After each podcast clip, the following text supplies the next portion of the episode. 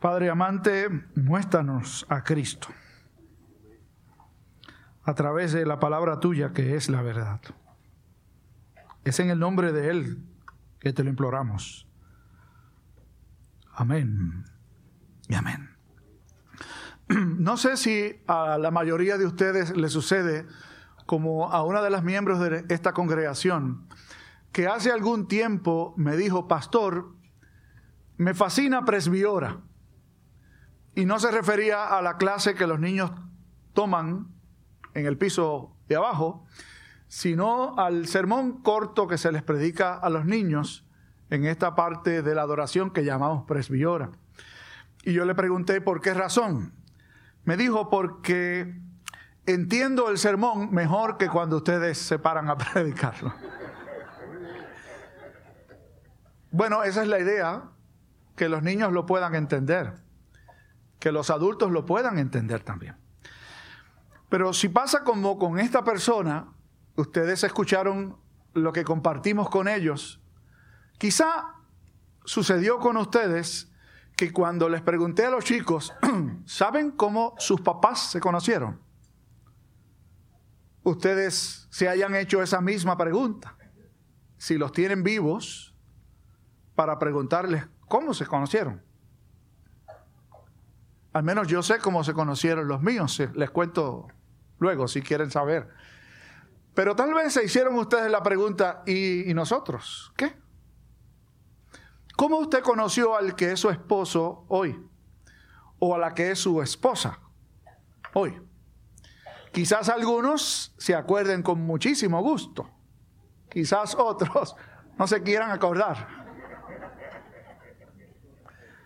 Bueno, cada cual tiene su propia historia que respetamos, pero nada más que algo para decir.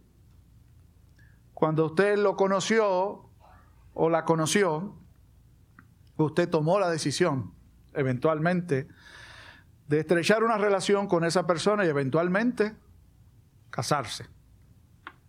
Bueno o malo fue la decisión que usted tomó. Partimos de esa experiencia que no siempre es buena por la razón sencilla de que dos seres humanos que deciden unir sus vidas son dos seres humanos imperfectos. Así que esa es la razón sencilla y básica por la que algunas relaciones la gente prefiere no recordar el día en que se conocieron.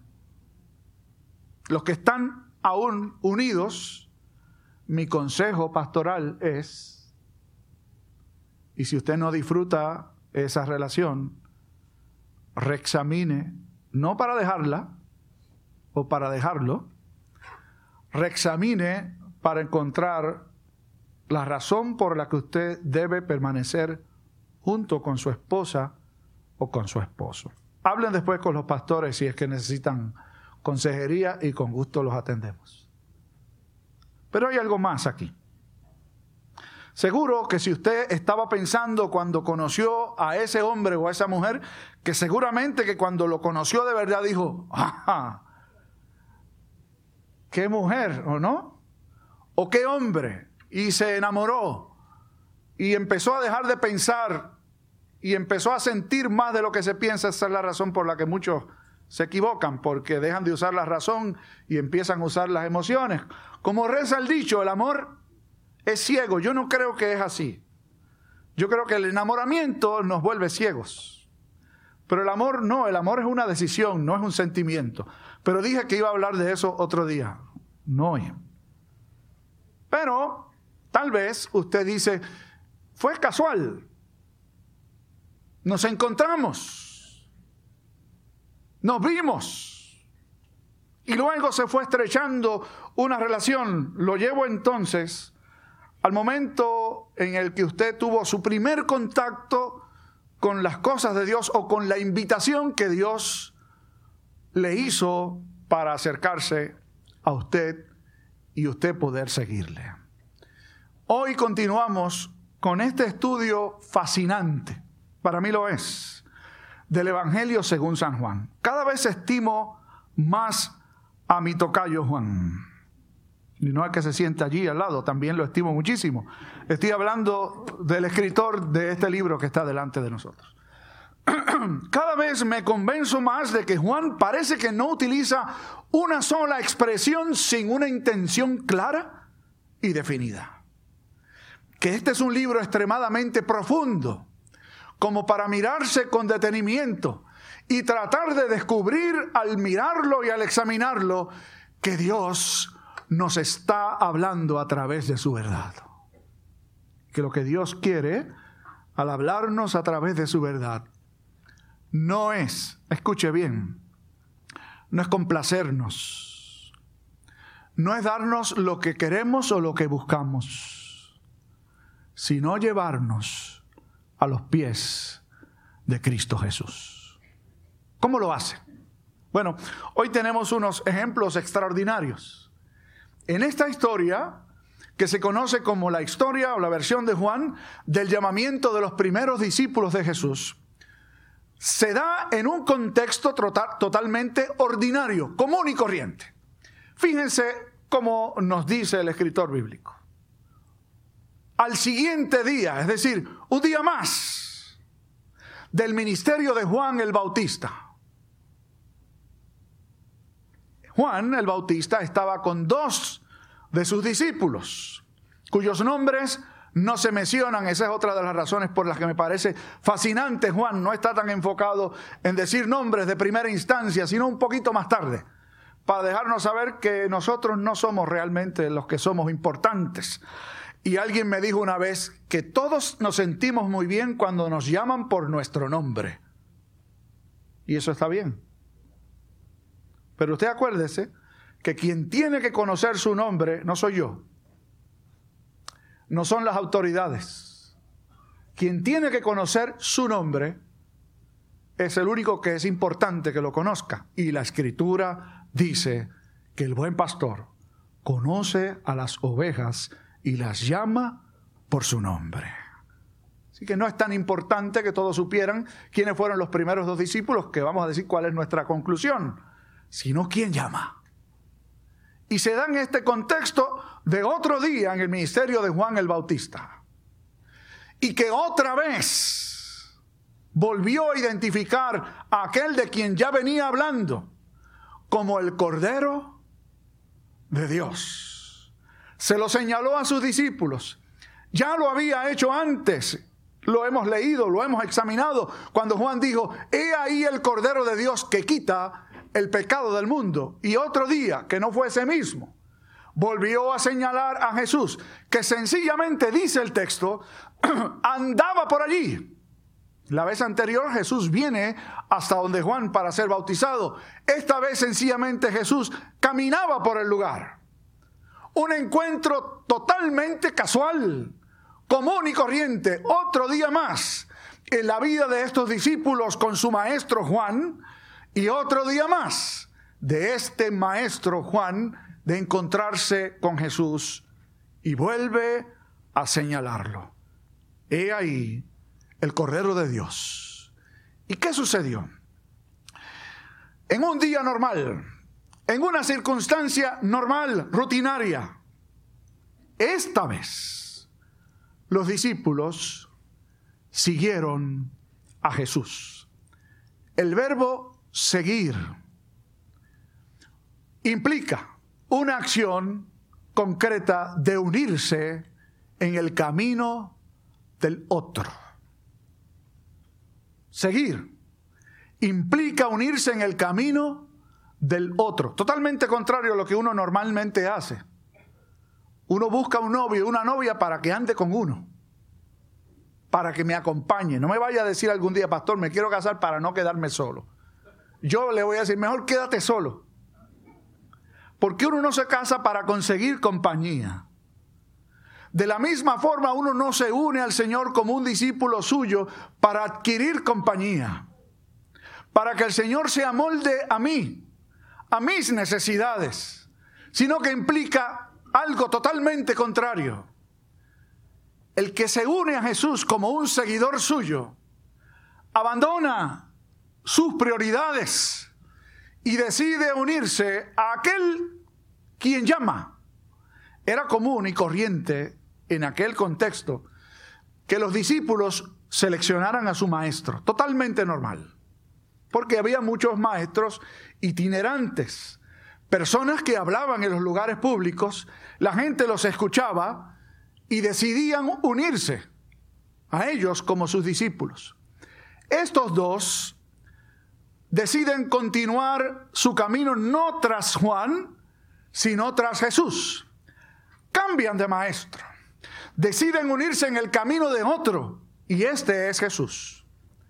Es interesante que en todo lo que hemos visto del Evangelio según San Juan, Jesús no ha dicho una palabra.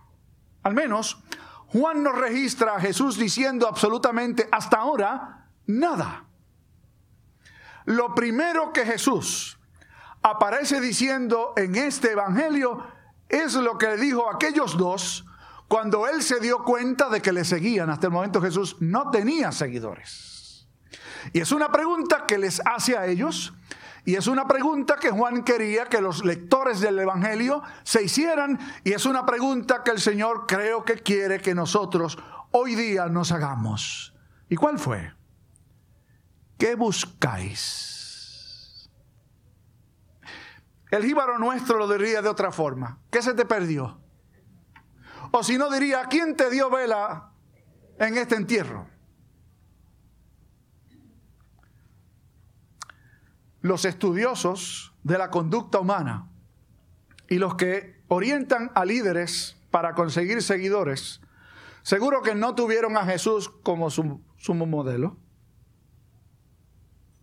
Hoy enseñan todo lo contrario. Al que esté por allí cerca y se asome y al que no esté, vete y búscalo. Dale algo que le agrade, que lo invite a seguirte. Y Jesús no le dice a estos dos, qué bueno que por fin conseguí dos discípulos. No, lo que hace es confrontarlos. ¿Y ustedes qué buscan? Y ellos respondieron, rabí, que quiere decir literalmente mi gran maestro. Alguien a quien no conocían personalmente aún solo por referencia. Realmente el testimonio de Juan el Bautista fue uno excelente. Estuvo hablando de él. Y él lo identifica y por el testimonio de Juan, estos dos, que no eran sus discípulos, lo llaman mi gran maestro. Comienza esta relación.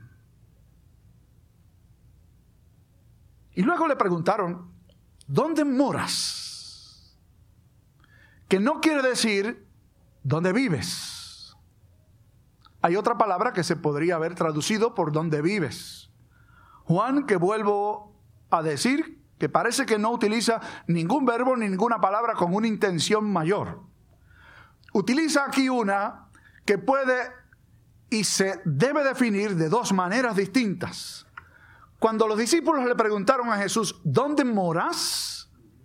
Bien pudieron haberle estando, pudieron haberle estado preguntando, ¿dónde vives?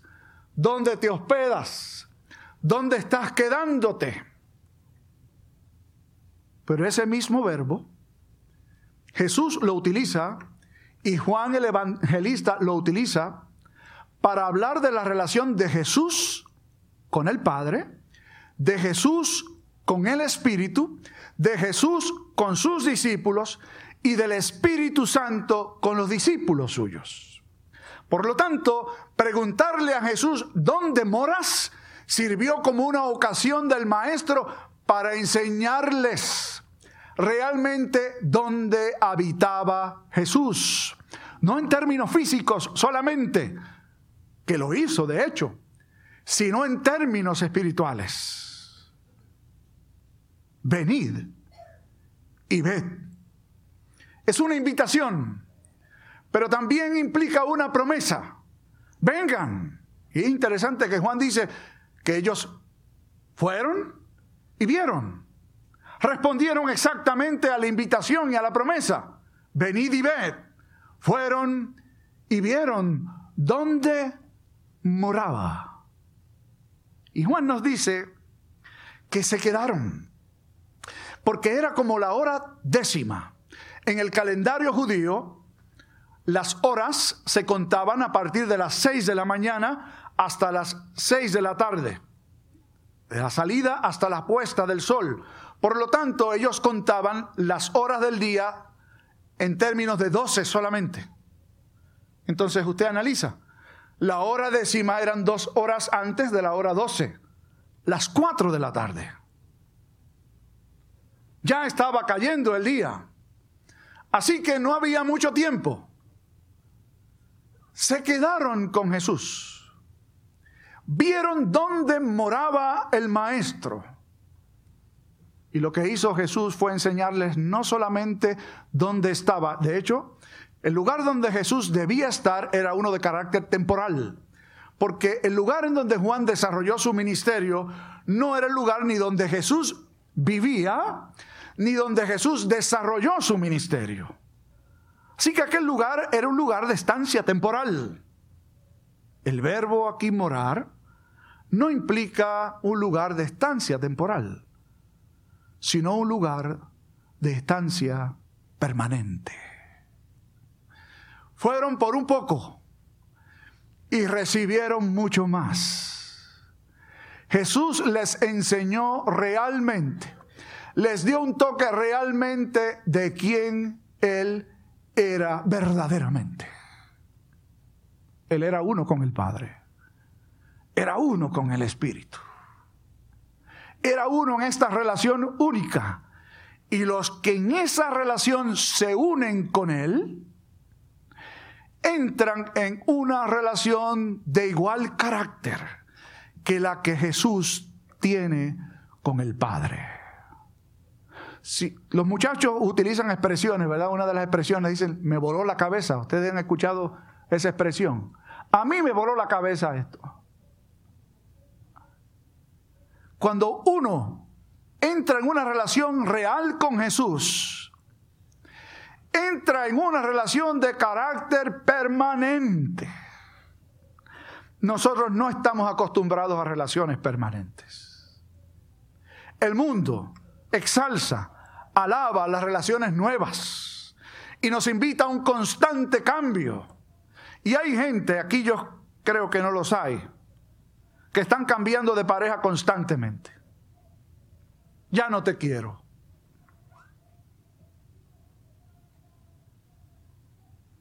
Habló bien, ya no te quiero. Porque lo que quería era eso. Quería. Y me cansé y quiero más. Es como quien cambia un carro. Usted compra un carro, le encantó, le fascinó, no sé qué pasa a los dos o tres años, que vio un modelo nuevo y dice, ese está chulísimo, ese es el que quiero ahora. Y va y lo cambia. Y algunos transfieren eso de comprar carro y cambiar carro y cambiar casa y cambiar de vecindario y cambiar de escuela y cambiar de empleo y cambiar de todo y cambiar de iglesia también. Ya aquí no me dan lo que a mí me gusta. Por lo tanto, hay muchas opciones. Van y buscan otras más. Esa no es la relación de un creyente con Jesús, sino que es una relación de carácter eterno. Jesús invitó a aquellos a permanecer con Él. Fíjense que lo que comenzó como un encuentro casual, otro día, Jesús pasando por allí, cambió sus vidas radicalmente, al punto de que uno de ellos, y aquí es donde Juan por primera vez nos menciona el nombre de uno de los dos discípulos. Los primeros dos discípulos fueron Juan y Andrés. Y usted dice, ¿y dónde dice que Juan? Bueno, es que Juan es el escritor. Y Juan no utiliza su nombre en todo el libro. Las veces en que se refiere a sí mismo, sencillamente dice el discípulo a quien Jesús amaba, no mencionó su nombre. Y aquí ni siquiera dijo que era el discípulo a quien Jesús amaba. Él era uno de aquellos primeros dos discípulos que Jesús llamó. Y no menciona su nombre. Sí menciona el de Andrés. Y cuando lo viene a mencionar es porque va a mencionar el nombre de otro que la gente parece que conocía aun cuando no se había mencionado su nombre. Porque es como cuando usted le dice, tú eres la hija de fulano, porque la gente conoce a fulano que es su papá. O si no le dicen, tú eres la mamá de fulanito, porque la gente conoce a fulanito mejor que a su mamá. Y los lectores de este Evangelio conocían mejor a Simón Pedro que a Andrés, porque Simón Pedro se destacó mucho más. Y Juan nos dice que este de aquellos dos primeros discípulos, que su nombre ya era Andrés, halló a su hermano. Fue donde él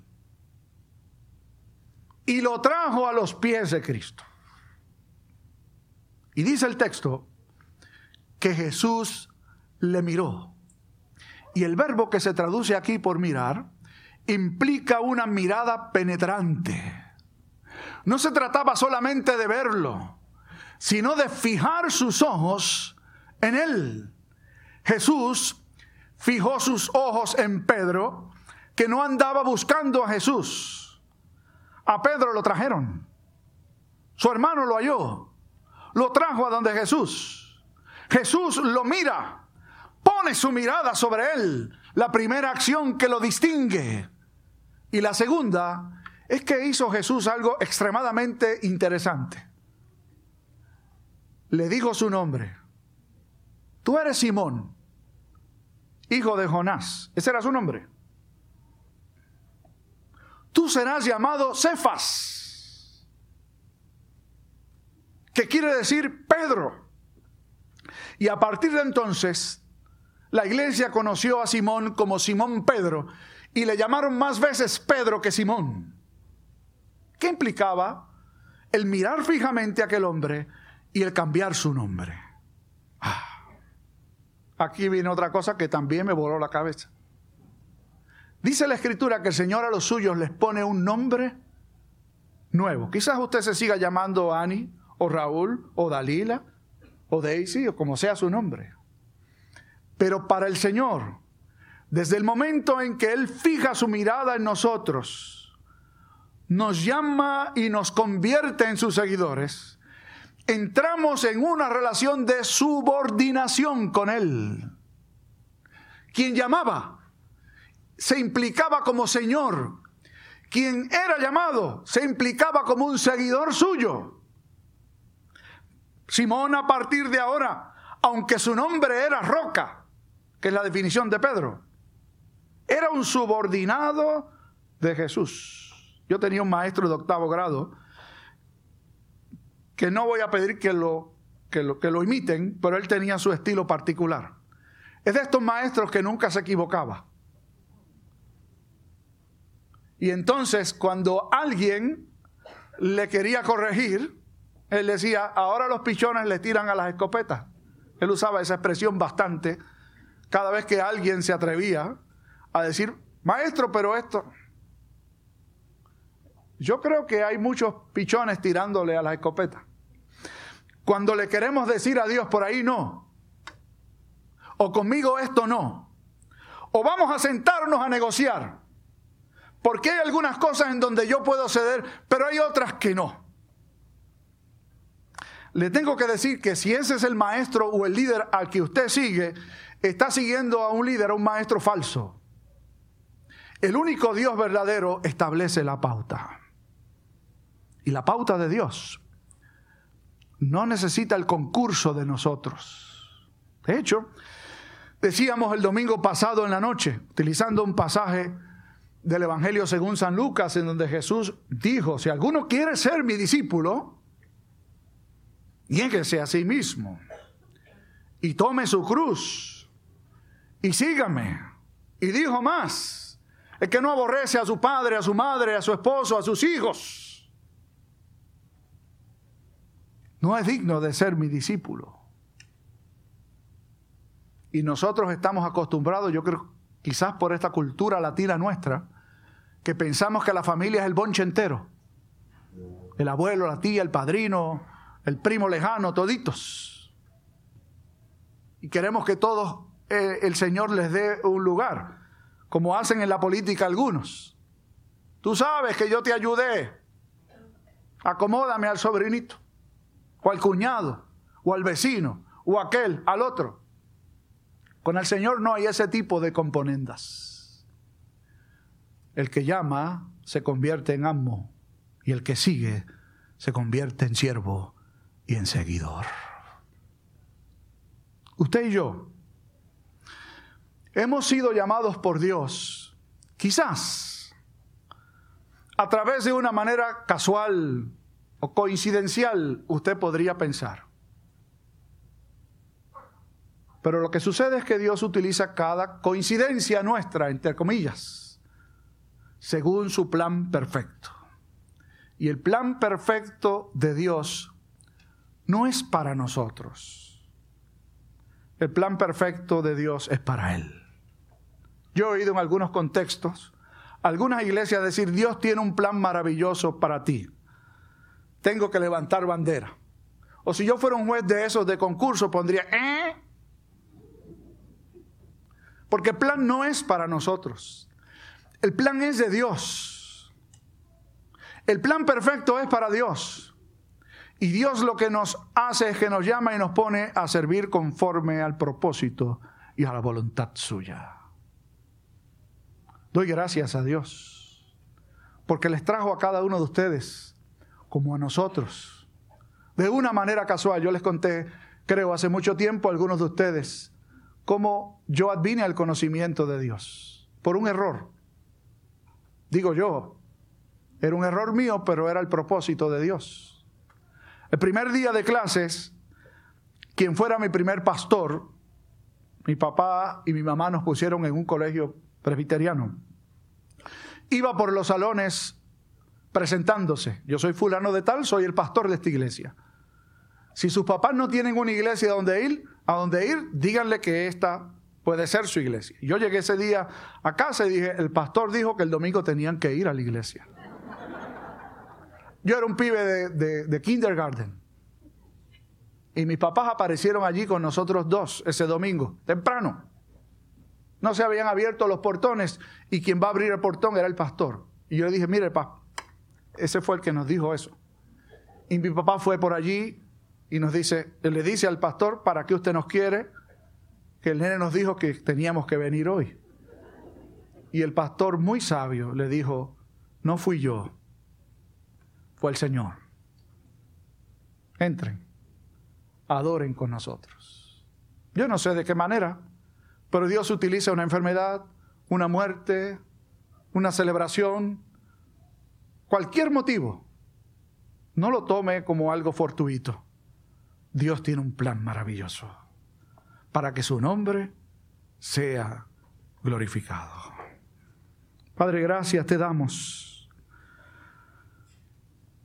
por tu mano pródiga y tu voz que nos ha llamado y nos continúa llamando. Confesamos no siempre entender de primera instancia tu voz, tu llamado, pero nos place saber que eres tú quien llamas. Ayúdanos a interpretar ese llamamiento tuyo como el más digno que jamás podamos recibir. Ser parte de tu familia, ser parte de la misión tuya. Ayúdanos a responderte y a seguirte subordinados a ti. Por Cristo el Señor, lo imploramos, que así sea. Amén y amén.